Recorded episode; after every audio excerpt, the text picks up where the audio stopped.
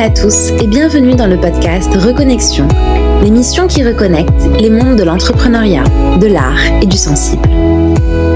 Je m'appelle Dounia Zelou et j'accompagne des transformations humaines et organisationnelles conscientes qui contribuent à l'émergence d'un monde plus durable et heureux. L'intention du podcast Reconnexion est de permettre à la nouvelle génération d'entrepreneurs, de changemakers, d'artistes et de guérisseurs de trouver leur juste place grâce à l'ouverture de nouveaux flux entre les mondes de l'entrepreneuriat, de l'art et du sensible.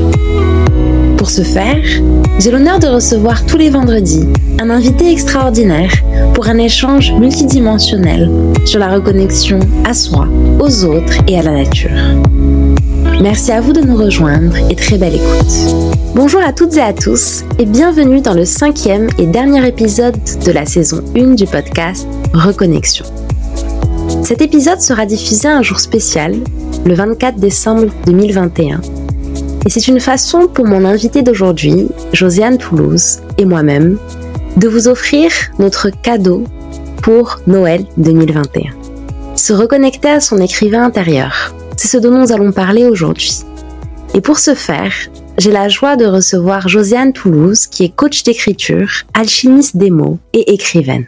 Après avoir enseigné la littérature à des étudiants en études supérieures, Josiane a lancé sa propre entreprise et depuis maintenant 5 ans, elle offre des ateliers d'écriture, des programmes en ligne pour écrivains et du coaching personnalisé pour aller jusqu'au bout de son livre et se rapprocher de la publication. Pour elle, je cite, écrire, c'est se transformer, c'est se rencontrer. Joséanne, bienvenue mhm. parmi nous. Merci à toi d'avoir accepté mon invitation et d'être euh, avec nous pour parler de ce sujet de reconnexion à son écrivain intérieur. Et pour commencer, je suis de nature un peu curieuse, je suis sûre que nos auditeurs aussi. Et j'aimerais que tu nous dises, alchimiste des mots, Qu'est-ce que ça veut bien dire? Oui, d'abord, bonjour Dunia, merci beaucoup de m'inviter à ce beau podcast. Euh, donc, le titre d'Alchimiste des mots, c'est un titre que je me suis créé avec une, une coach en entreprise.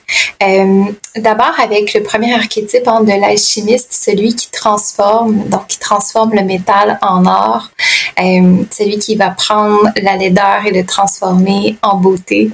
Il y avait quelque chose qui, qui me parle énormément du coup du fait de la métamorphose, de la transformation. Euh, pour moi, l'écriture, la création, c'est vraiment un processus euh, alchimique. Donc, l'alchimiste des mots, ça venait de ça. Et également du fait que euh, lorsque j'accompagne les auteurs en séance de coaching, j'ai souvent, souvent des visions. En fait, c'est comme un peu mon don. J'ai une grande capacité d'imagination et j'ai souvent donc des flashs, des, des, des littéralement des visions qui me permettent de, euh, de proposer à l'auteur, en fait, différentes, différentes pistes pour venir améliorer son œuvre, pour aller plus loin. Et ces visions-là, je les offre en cadeau. Donc, euh, l'auteur a toujours le choix de les prendre, de les modifier, de les abandonner, de, de faire ce qu'il veut avec ces visions-là. Mais donc, dans l'alchimiste, je trouvais que j'allais chercher justement ce petit côté euh, spirituel de mes dons aussi, de, de visionnaire, de visionnaire. Oui. Et ces visions, est-ce que tu pourrais nous en dire un petit peu plus? Alors, je sais qu'on touche euh, à un domaine qui est plus, en effet, de, l'invisible. Est-ce que tu saurais nous dire un peu plus d'où elles viennent, qu'est-ce qu'elles apportent en fait comme information quand elles se présentent à toi? Oui, c'est une bonne question. En fait, je crois qu'on a tous des dons. Hein. Il s'agit de, de, vraiment venir les déployer, s'ouvrir à eux. Euh, si on parle de l'intuition, c'est une forme de don. Moi, moi c'est vraiment la clairvoyance. Il y a des gens qui ont de la clairaudience, qui vont entendre des choses. Euh, mais moi, vraiment, quand je lis une œuvre, je vois des scènes. Donc, je peux voir un personnage euh, en train de, de, de, de se mettre à danser. Je peux voir un personnage qui est en train de dire quelque chose à un autre.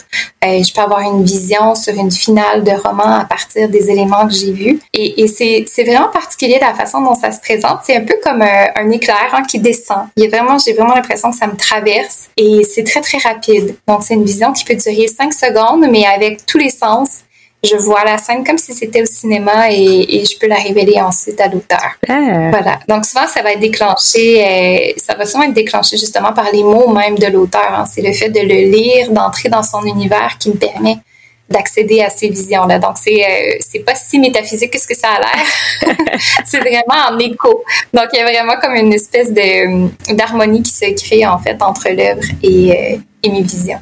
Super. Alors, du coup, ça me fait penser au, au mot reconnexion. Et là, on parle quelque part de croisée de d'informations captées par les sens, d'accompagnement, d'entrepreneuriat, puisque tu fais ça à travers ton entreprise, et aussi d'utiliser quelque part l'art de l'écriture. Qu'est-ce que tous ces éléments, en fait, mélangés entre eux, comment tu fais pour les combiner plutôt? Comment j'ai fait pour les reconnecter ensemble? Oui. Oui, en fait, euh, c'est une bonne question. Il y a plusieurs éléments de réponse, euh, mais je crois en fait que dans mon approche, ce qui est le plus important pour moi, c'est à la fois l'humain derrière le livre et le livre en lui-même. Donc, il y a vraiment un métissage qui se fait, un, désir de connexion à chaque fois. Donc, dans chacune de mes séances de coaching, euh, dans chacun des ateliers que j'offre, souvent, je vais piger, tu sais, Dunia, je vais piger euh, une carte de tarot. Euh, entre autres, ça m'aide à, à, parler justement de l'énergie du moment, comment on se sent. Donc, euh, il y a une prise en charge de, de l'état dans lequel on est tandis qu'on écrit, tandis que l'on crie. Et je vais souvent parler aussi du cycle de la créativité dans mes coachings, justement, où est-ce qu'on est rendu dans notre cycle, est-ce qu'on est dans une montée, dans une descente, parce qu'il y a toujours moyen de, de continuer à œuvrer, de créer euh, dans notre projet, mais vraiment en s'harmonisant avec l'énergie qui est en place euh, dans le moment. Donc, c'est ça, je m'intéresse vraiment à l'énergie, en fait, qui est dans la personne au moment où on se rencontre. Et qu'est-ce qui est à faire en fonction de cette énergie-là dans l'œuvre avec des outils concrets, techniques euh, qui me viennent de toute ma formation euh, en littérature. Donc, euh, c'est ça, j'ai un bac dans cette discipline-là. J'ai suivi d'innombrables formations parce que j'en suis vraiment passionnée de l'écriture. Donc, c'est ça, je vais faire des liens entre l'énergie du moment, l'énergie de la personne et les outils techniques concrets euh, pour venir écrire. Donc, par exemple, ça peut être euh, les cinq dimensions du récit, ça pourrait être de, de focaliser plus sur l'intention d'auteur, de venir voir un personnage avec une fiche, euh, comment on fait pour faire des recherches? Bref, il y a toutes sortes d'outils qui viennent euh, par la suite. Je crois c'est ça que le livre est aussi important que la personne qui l'écrit. C'est très joli. Et justement, quelles sont les principales motivations des personnes pour écrire des livres? Oui, c'est euh, c'est une très très bonne question. Je crois qu'il y a autant de raisons en fait d'écrire un livre qu'il existe de livres pas probablement. Mais euh, dans celle que moi je, je, touche le plus souvent avec le coaching, avec ma propre euh, pratique de l'écriture, euh, d'abord je crois que ça vient d'un désir profond de partager son monde intérieur. Mm. Dans, dans, le quotidien, hein, on, on, peut souvent entrer en contact avec les autres, mais des fois la profondeur manque. Des fois, il y aurait des choses qu'on aurait envie d'exprimer qui iraient beaucoup plus loin dans notre pensée, dans nos émotions. Et je crois que l'écriture permet d'aller jusque-là, d'aller plus en profondeur, d'aller sonder notre monde intérieur et d'ensuite pouvoir le partager avec les autres. J'avais déjà lu une citation que j'aimais vraiment beaucoup qui disait écrire c'est comme parler mais sans se faire interrompre. Ah, j'aime beaucoup, j'aime beaucoup. voilà. Donc c'est une façon de parler tout en ayant euh, toute la place pour déployer son, son idée. Euh, et ensuite, je crois aussi que c'est vraiment un, désir, c'est ça, de connecter en profondeur avec l'autre à travers un récit, à travers un thème, à travers une idée. Euh, je, crois que c'est ça, dans, dans cette notion-là de créativité, il y a toujours la notion de connexion et de partage. On a envie de partager notre vision, de partager qu'est-ce qu'on sent. Et, et ensuite, je pense que le dernier motif qui fait en sorte qu'on a envie d'écrire, ce serait, ce serait d'abord et avant tout de se rencontrer soi-même, mm. en fait en allant jusqu'au bout de nos idées, en allant jusqu'au bout d'une histoire. C'est fascinant à quel point on, on, entre en contact avec des zones de notre propre personne qui étaient dans nos angles morts, qu'on n'arrivait pas à voir et qui sont révélées en fait par l'écriture. Donc quand je parlais d'un processus transformationnel, c'est vraiment ça. On, on se rencontre, on se découvre quand on écrit. On se découvre quand on écrit. Oui, en effet, c'est c'est une façon, ça, a des vertus thérapeutiques d'ailleurs, l'écriture. Euh, il me semble, et, et ça permet d'accéder à d'autres mondes. Tu parlais de monde intérieur, je pense que même l'accès à d'autres dimensions quelque part. Oui, oui, tout à fait. Ben, c'est ça, il y a même des auteurs hein, qui vont canaliser euh, littéralement des avec leurs dons, qui vont canaliser par exemple la voix de Dieu ou d'une déesse ou, euh, et qui vont se mettre à écrire en collaboration. C'est ça, avec d'autres dimensions, tout à fait. Mm-hmm. Et hum, tu parlais tout à l'heure du désir d'écrire.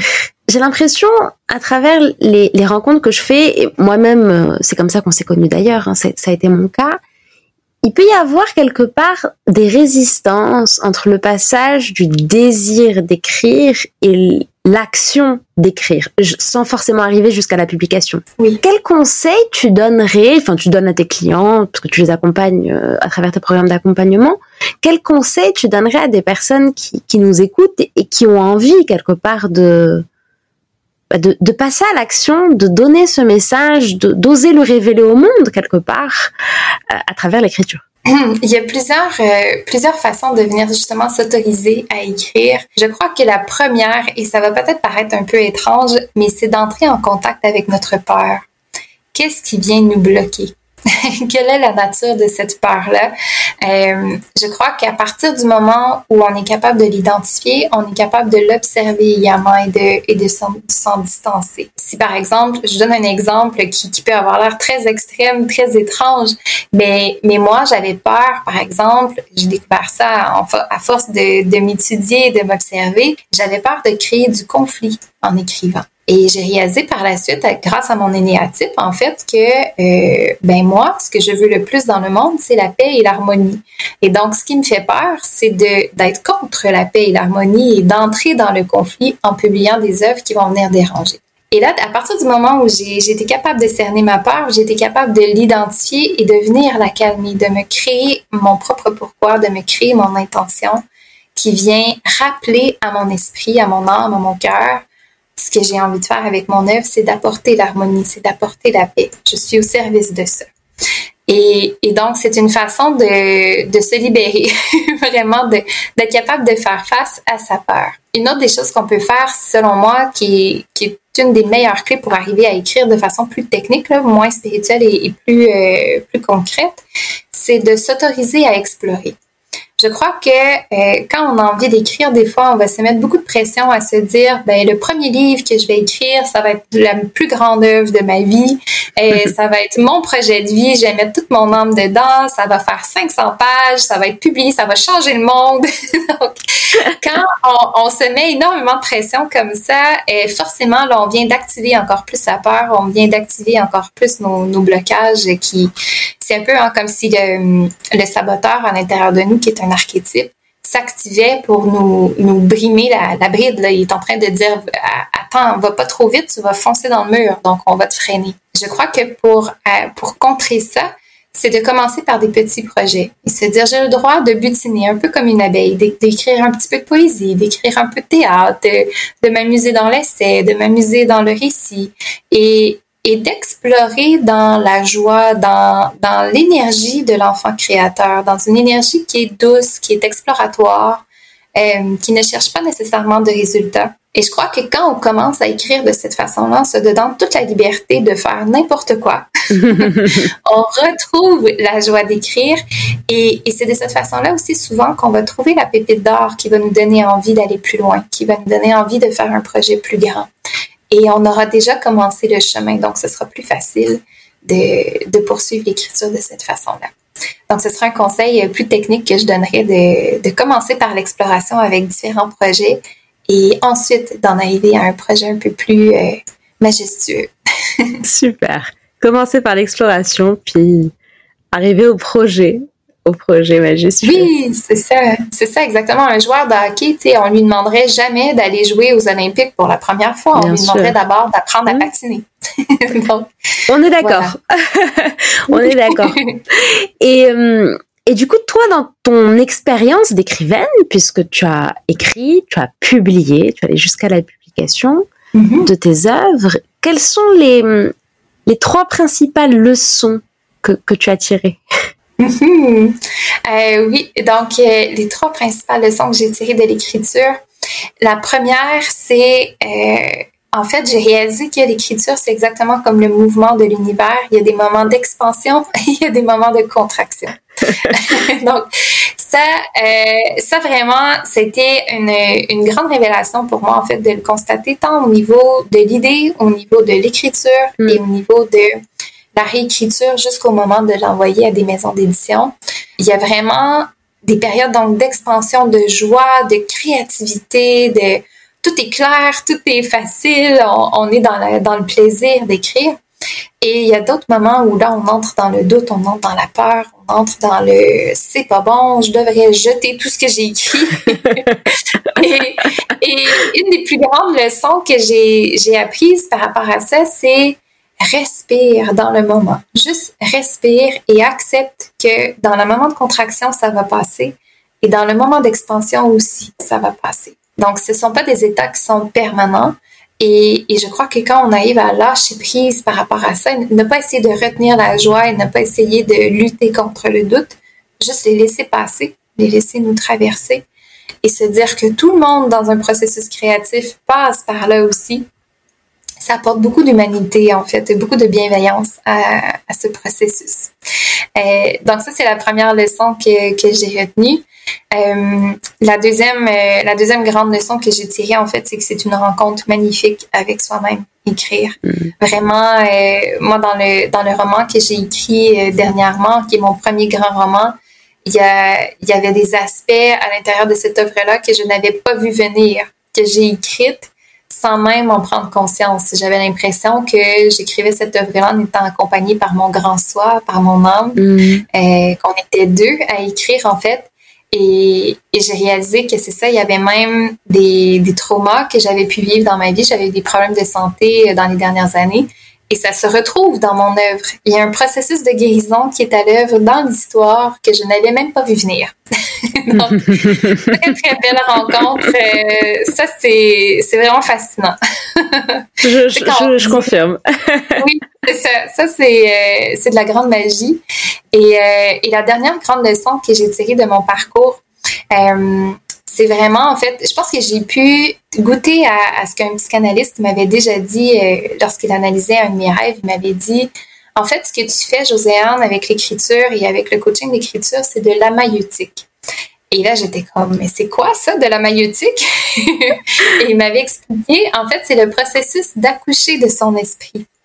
Euh, voilà, donc c'est vraiment, euh, pour moi, l'écriture, à travers mon propre parcours personnel, c'est vraiment une, occasion de grandir et de, de se révéler. Euh, il y a quelque chose de d'à la fois très doux, très métaphysique.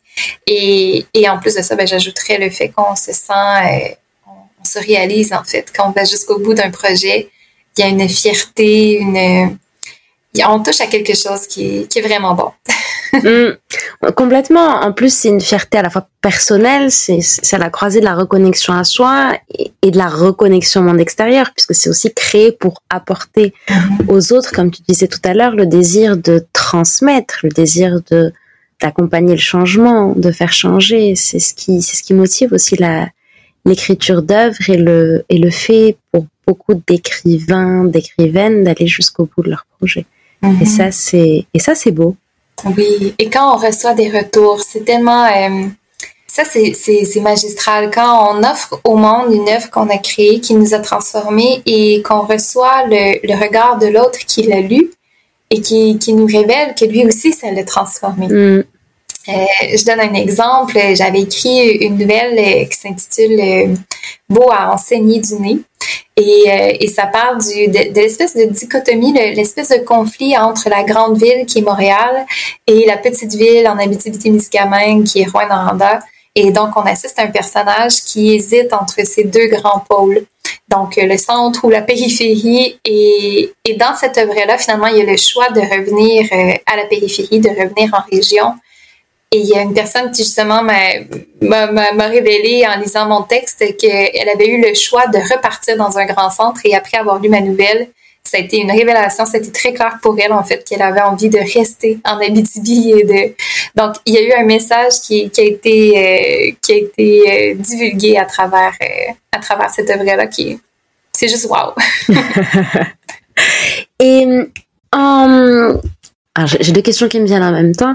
Euh, je, je, je, je vais m'axer sur, sur la première question. Toi, qu'est-ce qui a fait que dans ton chemin, tu es passé quelque part d'enseignante, mais plus en littérature, à te lancer dans l'entrepreneuriat, créer ta propre entreprise et aussi dans l'accompagnement de d'écrivains, écrivaines. Oui. Qu'est-ce qui a, voilà, qu'est-ce quelque part quel a été l'élément, le fil conducteur dans ton chemin, toi? Ah, le fil conducteur, euh, déjà. Euh, déjà, c'est à, l'origine. Hein. on parle, j'ai commencé à enseigner, j'avais 24 ans. Et euh, je sortais tout juste de l'école et, et, déjà, je me disais, le programme scolaire dans lequel je suis confinée inclut pas assez de créativité. Pour moi, euh, la façon dont on avait d'approcher les œuvres, d'approcher la littérature, c'était constamment de faire des liens entre les courants littéraires et les œuvres, de venir faire des analyses contextuelles, sociologiques, des analyses biographiques de l'auteur. Et, je me disais, il devrait y avoir plus de place pour la créativité, plus de place pour l'imaginaire. Pour moi, l'écriture et les livres, en fait, en général, l'art en général même, est quelque chose qui m'a toujours profondément touchée. Je pense que ça m'a sauvée à plusieurs reprises, ayant été malade très, très jeune. Donc voilà, pour moi, c'était comme un refuge magnifique et je me retrouvais à devoir l'enseigner d'une façon beaucoup plus neutre, objective, euh, avec un cadre serré et j'étais pas nécessairement à l'aise là-dedans. euh, donc, au bout de, au bout de six ans, au bout de, de quelques, quelques accros aussi dans mon parcours, j'ai fait un burn-out. Ça a été euh, quand même exigeant comme, euh, comme parcours parce que ce n'était pas non plus en, en, harmonie avec mon propre rythme. Euh, quand on est professeur de littérature, on enseigne le jour, le soir on prépare, la fin de semaine on corrige les dissertations. Donc c'est en continu. Euh, voilà, donc un jour, je me suis dit, bon, par amour pour moi, par respect pour moi, je vais me permettre d'explorer d'autres choses. Et je me suis mis à travailler dans des maisons d'édition, dans des librairies, j'ai exploré un peu. Et ça n'a pas été très long, en fait, que mon désir puissant là, de pouvoir enfin communiquer ma créativité, offrir des ateliers d'écriture, euh, ça, ça a remonté tout naturellement. Et donc, je m'étais lancée à l'origine une entreprise de révision linguistique et euh, ça n'a pas duré six mois que c'était devenu une entreprise de coaching d'écriture et d'atelier d'écriture. Donc, ça a très vite euh, basculé euh, à ce que j'avais vraiment envie de faire profondément. Et, et maintenant, c'est ça. Donc, je vis, je vis de ça. au tout début, le coaching, c'était vraiment à l'heure. Hein. C'était quelque chose, de, je m'adaptais à chacun des clients. Et au fil du temps, j'ai créé tout un bassin de, techniques, d'outils que j'avais envie de divulguer. Et, euh, donc, c'est ça. J'ai réalisé un autre rêve euh, l'année passée en, mettant la vidéo finale à mon programme en ligne. Ça, c'était quelque chose dont je rêvais d'avoir mon école d'écriture en ligne. Donc, euh, voilà, c'est ce qui, ce qui m'a amené finalement à faire ce que je fais maintenant. Super. Que tu fais d'ailleurs avec une approche holistique puisque tu mixes des outils de divers références. C'est bien ça. Oui, c'est ça, c'est ça exactement ce qu'on disait euh, tout à l'heure, hein, qui était d'aller euh, prendre soin autant de l'humain derrière le livre que le livre en lui-même. Ça part vraiment de ça, l'approche holistique. Donc, de, je crois que euh, les approches qui nous disent c'est possible d'écrire un livre en trois semaines, de publier, bla bla, il y a des techniques pour bon. selon moi, il y a quelque chose de très très agressif, très violent dans le processus créatif que de s'obliger à suivre une recette, que de s'obliger à, à, être dans une espèce d'urgence extrême par rapport à l'écriture. Euh, moi, j'ai vraiment choisi de créer mon approche avec une, une, une douceur, avec une, une, mm. harmonie, justement ce que je disais, mon énéatype, hein, qui est la paix, l'harmonie. Euh, donc, comment on fait pour comprendre son cycle de la créativité? Comment on fait pour s'harmoniser avec lui? Quels sont les rituels qu'on peut faire pour induire notre créativité. Parce qu'on sait que la créativité c'est pas quelque chose qui est lisse hein, c'est pas un long fleuve tranquille. Euh, au contraire c'est il y a des montées il y a des descentes. Et comment on fait pour apprivoiser ça? Voilà. Donc ça c'est c'est vraiment ça fait partie de, de mon approche. Et et personnellement, c'est ça, moi, j'ai, euh, j'en parle un peu dans mon programme. Euh, après mes études universitaires, moi, j'ai vécu un très gros blocage créatif. C'est-à-dire que j'avais plein, plein d'outils techniques, littéraires pour pouvoir écrire. Mais moi, derrière mon livre, j'étais complètement bloquée. J'étais, j'avais un saboteur activé, mais fois mille. à chaque fois que j'arrivais pour écrire un mot, je me jugeais, j'essayais d'être meilleure. De... Et, et donc, c'était excessivement difficile parce que j'étais prise avec une créativité débordante qui ne voulait plus déborder, qui voulait plus s'exprimer. Mm. Donc, c'est pour ça que moi, c'est ça dans mon approche. Je, je trouve que c'est, très important d'en parler et de, de trouver des outils pour déverrouiller ça. En fait, si on est bloqué, même si on a les techniques, on peut pas les utiliser. Complètement. Donc l'approche holistique, c'est c'est ça. justement. Et hum, ça, ça, me fait penser à, un concept que tu as repris d'ailleurs sur euh, l'écrivain béni et l'écrivain maudit. Est-ce que tu peux peut-être nous expliquer voilà à quoi ça fait référence les, les deux Oui. oui, en fait, euh, ça c'est drôle, ça remonte à loin dans mon histoire. Je me souviens, c'était en secondaire 2 au Québec, euh, donc au lycée, je crois pour vous en Europe. Donc, c'est ça, j'ai découvert en fait dans mes cours de français les fameux poètes maudits. Les poètes maudits au 19e siècle, il y avait Arthur Rimbaud, il y avait euh, Verlaine, Paul Verlaine, euh, Baudelaire. Et c'était des poètes qui, euh, qui justement misaient énormément sur leur souffrance, sur leur détresse pour venir s'inspirer. Et ce qui s'est produit, malheureusement, à travers le temps, c'est qu'on s'est mis à louanger cette forme-là de l'artiste maudit comme étant la vraie façon de créer une œuvre. Plus je souffre égale plus je suis un artiste. Hmm. Plus je suis légitime, plus mes œuvres ont une profondeur. Et, euh, et ça, bien évidemment, on s'en doute bien, hein, si on a cette croyance-là ancrée à l'intérieur de nous que je dois souffrir pour pouvoir écrire, il y a de fortes probabilités que j'ai très peur d'écrire. Oui, c'est ça. j'ai peur de souffrir, c'est ça. Ou je me dis, ben, je suis pas légitime parce que je suis heureuse dans ma vie, donc ça peut pas marcher, j'ai rien à dire. Et en même temps, alors que c'est très faux. On peut porter ça de façon inconsciente parce que ça fait partie des, des, mémoires collectives. Et en fait, pas, ah pas savoir, tant qu'on n'est pas allé chercher, que c'est ça qui nous bloque. C'est ça, exactement, exactement. Ça fait quand même deux siècles hein, qu'on valorise beaucoup cette figure-là sans même s'en rendre compte. Mm. Euh, il y a plein, plein d'artistes à travers tous les milieux, en musique, en, au cinéma, euh, en littérature, euh, dans tous les domaines artistiques, où c'est très, très valorisé, cette souffrance-là, et on l'entend à répétition. Donc, forcément, oui, ça a un impact sur notre inconscient, ça a un impact sur nos croyances sans même qu'on qu'on en prenne euh, conscience, justement. Et, euh, et donc, c'est ça, dans le programme, je parle du, du contrepoids de l'écrivain maudit. C'est quoi? Ce serait l'écrivain béni. Mm-hmm. Donc, un écrivain qui est dans la joie, qui est dans le bonheur, qui est en équilibre et qui se rend disponible à sa muse, qui se rend disponible à son inspiration parce qu'il est sain.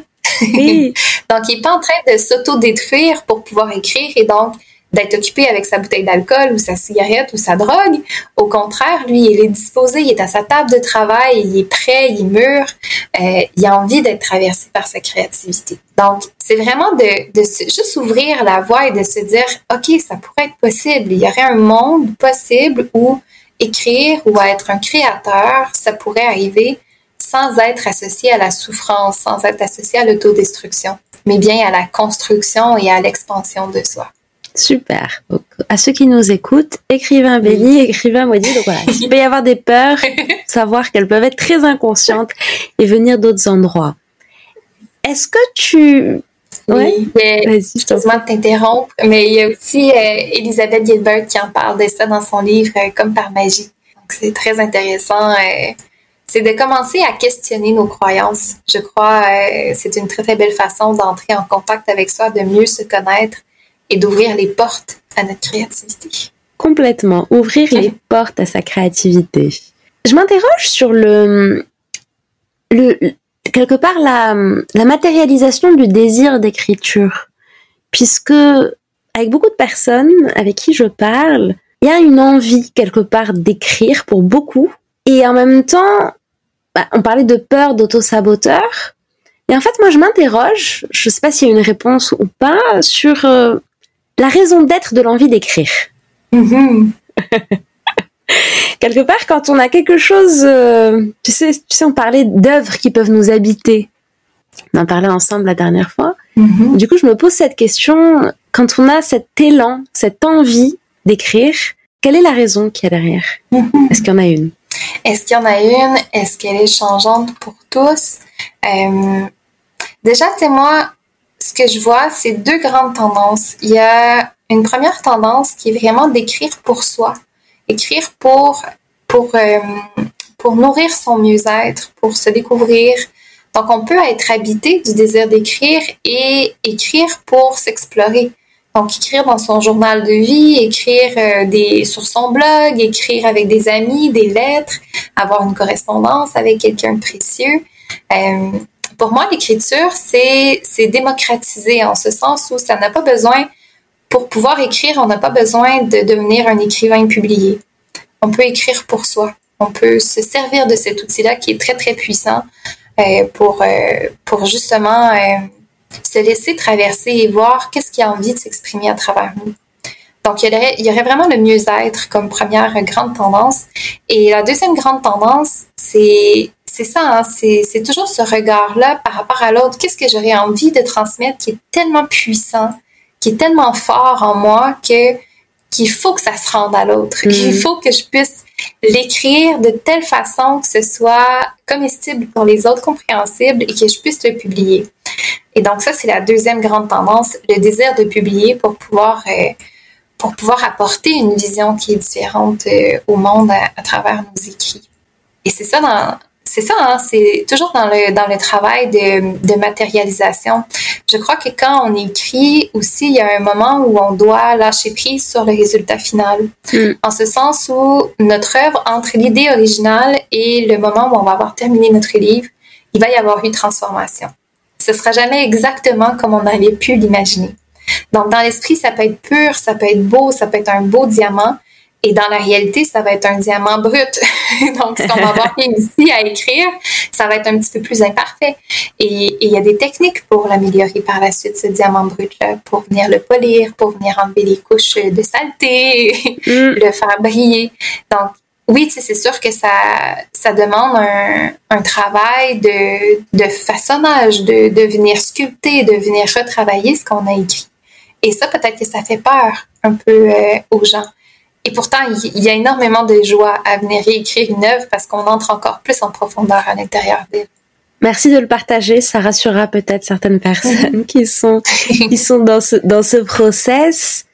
Et un petit mot peut-être sur le le process d'édition, d'auto-édition, parce que c'est ça peut faire partie aussi des peurs, des craintes de dire j'écris un livre et et en fait, j'ai aucune maison d'édition qui va vouloir le publier à la fin. Mhm. Qu'est-ce que tu pourrais nous partager par rapport à ton expérience et celle des personnes que tu que tu accompagnes par rapport à ce sujet-là pour encourager les personnes qui veulent écrire à, à se lancer? En fait, euh, c'est sûr, pour le vivre moi-même en ce moment avec mon roman, j'ai envoyé mon, mon, roman des maisons d'édition et je suis en attente d'avoir des nouvelles.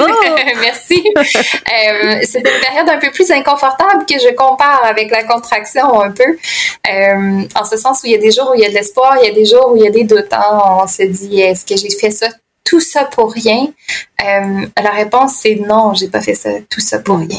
Je crois profondément, en fait, qu'on apprend, peu importe que notre livre soit publié ou non. Euh, ça aurait été un roman école, ça aurait été un, un, texte dans lequel on aura grandi, on aura développé nos, nos techniques, nos, euh, nos compétences. Euh, mais donc, si on met ça à part, est-ce que le livre est publié ou non? Si, vraiment on a envie d'être publié, c'est sûr qu'il y a toujours la possibilité de l'envoyer à des maisons d'édition traditionnelles. Au Québec, il y a environ 10% des manuscrits qui sont acceptés dans les maisons d'édition traditionnelles. En France, je sais que c'est 3% Pas beaucoup. Donc, plus, c'est ça, plus il y a de manuscrits qui sont envoyés, moins il y a de chances qu'on soit choisi, qu'on hmm. soit l'élu. Avec le COVID, il y en a eu plus apparemment.